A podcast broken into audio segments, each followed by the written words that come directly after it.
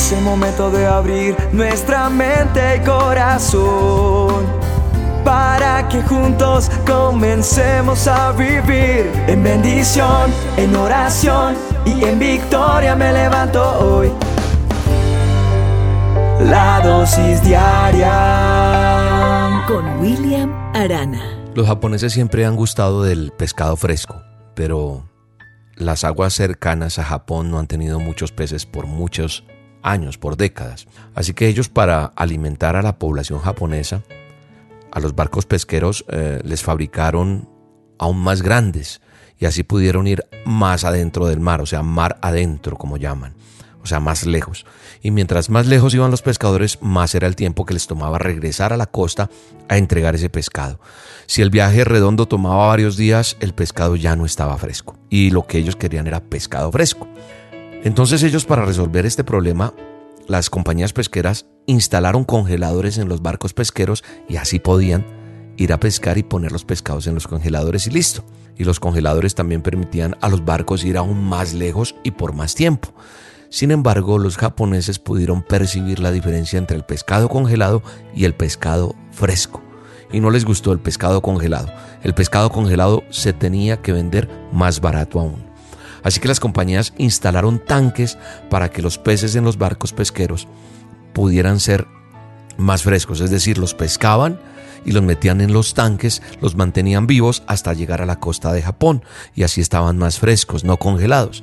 Pero después de un poco tiempo los peces dejaron de moverse en esos tanques y los pescados estaban vivos pero aburridos, o sea, no se movían, no nadaban, quedaban ahí como muy quieticos. Entonces, desafortunadamente, los japoneses también notaron la diferencia del sabor de ese pescado. Estaba vivo, pero no se movía, porque cuando los peces dejan de moverse por días, pierden su sabor. Ese sabor fresco, fresco.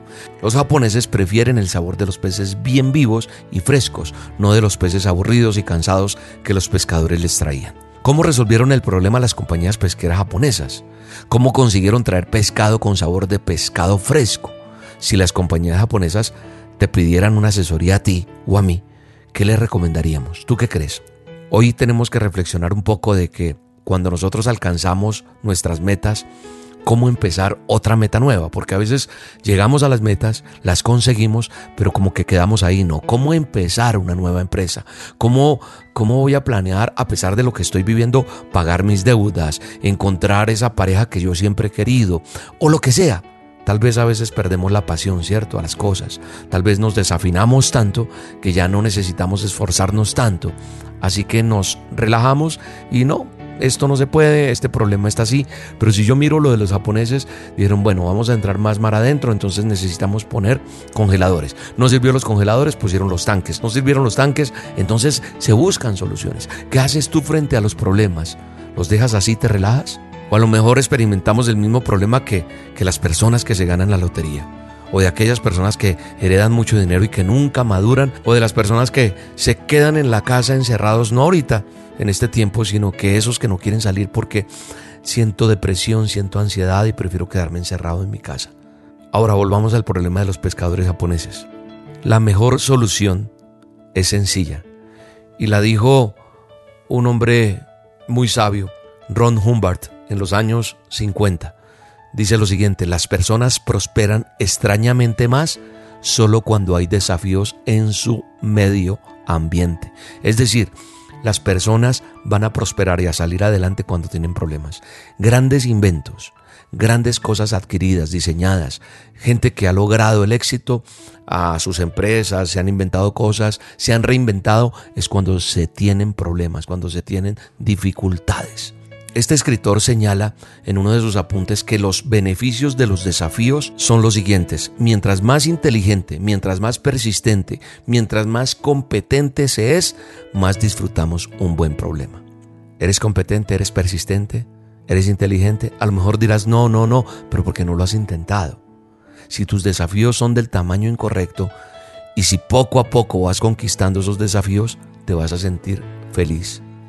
Piensa un poco en esos desafíos. Piensa un poco cómo te sientes y vas a ver cómo cuando logramos conquistar algo tenemos como esa energía para seguir adelante.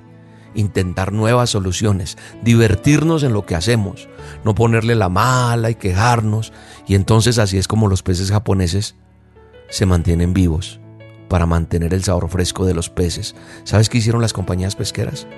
Todavía ponen los peces dentro de los tanques de los botes pesqueros, pero ahora ponen también un tiburón pequeñito, no tan grande. Claro, el tiburón se alcanza a comer algunos peces, pero los demás los que no se comen llegan muy pero muy vivos y los peces son desafiados. Tienen que nadar durante todo el trayecto dentro de ese tanque para mantenerse vivo. Y el pescado llega fresco. Yo creo que nosotros tenemos que entender que no tenemos que evitar los desafíos. Tenemos que brincar hacia ellos y darles una paliza, disfrutar, porque el fracaso nunca será definitivo. El fracaso no es más que algo mental Mira lo que la palabra de Dios te dice hoy. He aquí yo hago cosa nueva, pronto saldrá la luz. ¿No la conoceréis? Otra vez abriré camino en el desierto y ríos en la soledad. Eso dice la palabra de Dios en Isaías 43, 19.